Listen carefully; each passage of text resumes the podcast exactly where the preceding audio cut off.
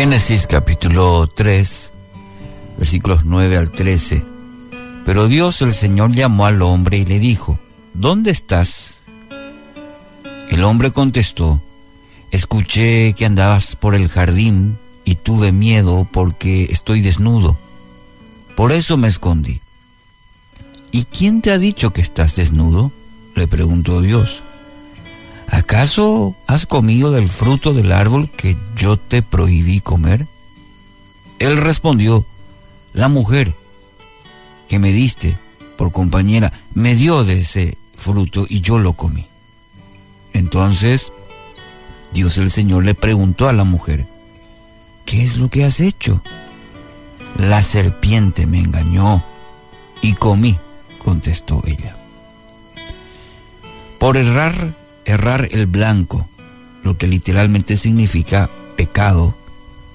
Por desobediencia, el hombre perdió la bendición de Dios y tuvo sus enormes consecuencias que eh, cita ahí en Génesis, como ejemplo, eh, dolor en el parto de la mujer, que la tierra sería maldita, eh, al hombre todo le costará esfuerzo y sobre todo que por esto fueron desterrados del jardín del Edén.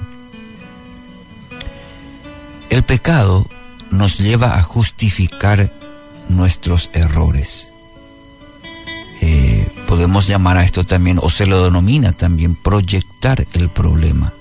Es decir, no veo mi error, sino proyecto en alguien o en algo el esposo, por ejemplo, muchas veces proyecta el problema hacia su esposa, como es el caso aquí en Génesis. No, no soy yo, la mujer que me diste. La esposa proyecta el problema hacia su esposo. No, no soy yo, el, esposo. Los hijos proyectan el problema hacia los padres.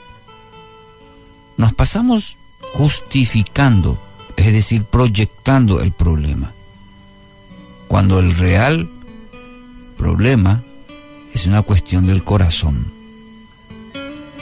Hemos pecado, hemos errado el blanco, estamos en falta con Dios, aquel que creó al hombre, al matrimonio, la familia, y esto tiene consecuencias. En Génesis 4.1 relata sobre Caín y Abel, hijos de Adán y Eva, habían presentado su ofrenda a Dios. Las ofrendas de Caín y Abel fueron diferentes. Caín demostró un, corazón orgulloso, en consecuencia su ofrenda fue rechazada. Según el versículo 7 dice, serás aceptado si haces lo correcto. Pero si te niegas a hacer lo correcto, entonces ten cuidado. El pecado está a la puerta al acecho y ansioso por controlarte, pero tú debes dominarlo y ser su amo. Versículo 7, la nueva traducción viviente. E, y es interesante cómo encontramos en este versículo 7 el corazón del ser humano y la advertencia que Dios le hace. El pecado está a la puerta, está al acecho y ansioso por controlarte. Y Dios le dice, pero tú debes dominarlo, controlarlo. Agustín de Hipona dijo una vez, fue el orgullo que cambió ángeles en demonios. Es la humildad que hace que los hombres sean como los ángeles. El orgullo. El pecado nos lleva a escondernos. El pecado nos lleva a mentir nos lleva a buscar la culpa en otros. El pecado enseguece, es orgulloso y nos lleva a una muerte segura. Así que con este relato que encontramos en Génesis y la experiencia del primer hombre y mujer, hoy nos lleva a reflexionar y a reconocer en nuestra vida. Querido oyente, hoy empiece una nueva vida, reconociendo su pecado delante de Dios, No es que no, como siempre justificamos, pero yo no le hago mal a nadie. No, somos pecadores. Usted y yo somos pecadores.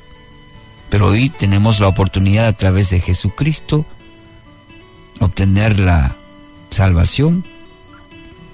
Pero para ello hay que arrepentirnos de nuestros pecados, de errar el blanco y no justificarnos, no proyectar eso, decir, no, eh, es fulano o sultano o por causa de esto, reconocer nuestro pecado delante de Dios, arrepentirnos y hacer de Cristo nuestro Señor y Salvador, permitir que Él more, tome el control de nuestra vida, haciéndolo, haciéndolo como nuestro Salvador y Señor personal.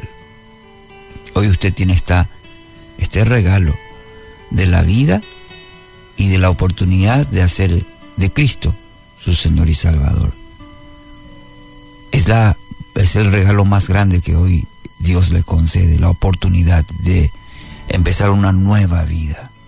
Así que hoy, a través de una oración de fe sincera, entregando a Dios su vida, usted recibe este regalo de conocer a Dios. Esa es la invitación que Dios le está extendiendo esta, este día, en estas primeras horas, para que usted reconozca y tenga una nueva vida que Cristo le ofrece.